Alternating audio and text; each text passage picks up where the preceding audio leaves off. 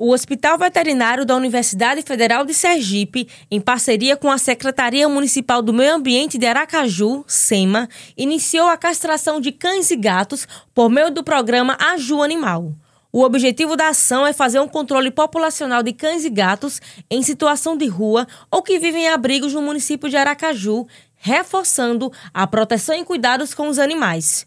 O chefe do Departamento de Medicina Veterinária da UFES, professor Edis Azevedo, explica como a UFES e o município vão executar o programa. Então a UFES está é, tá entrando nessa parceria como, com a, o que nós temos de, de expertise, né, que é a, a, realização da pesquisa científica para entender e, e, e caracterizar essa, essa população de animais em situação de rua nós vamos entrar com a estrutura que a universidade já tem no hospital veterinário, com a estrutura da sala cirúrgica, ambulatório para atendimento, laboratorial, e a gente vai é, participar dessa forma. Então, a, a, como assim, o lado científico ele está vinculado à Universidade Federal do Sergipe.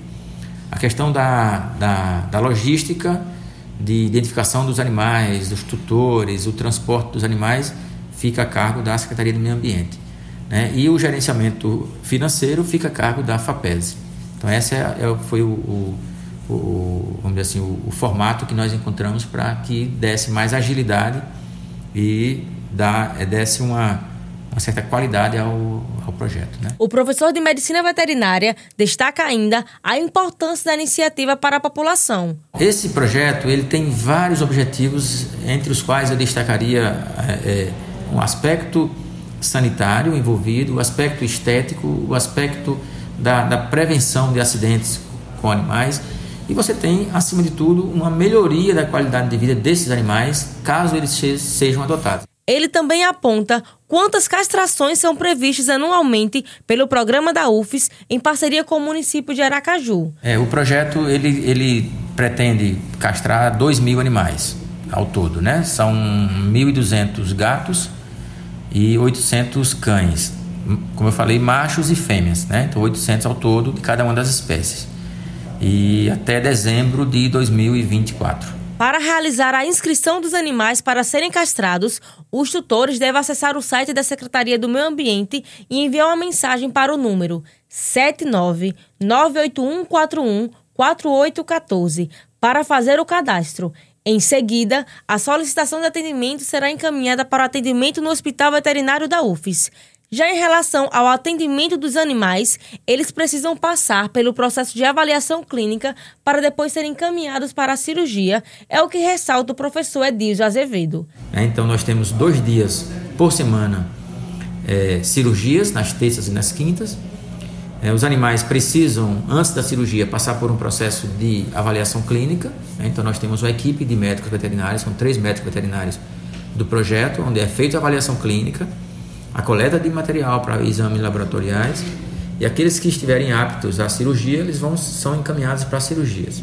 O chefe do Departamento de Medicina Veterinária informa ainda que os estudantes de graduação na área vão ter a oportunidade de receber uma bolsa para participar do programa.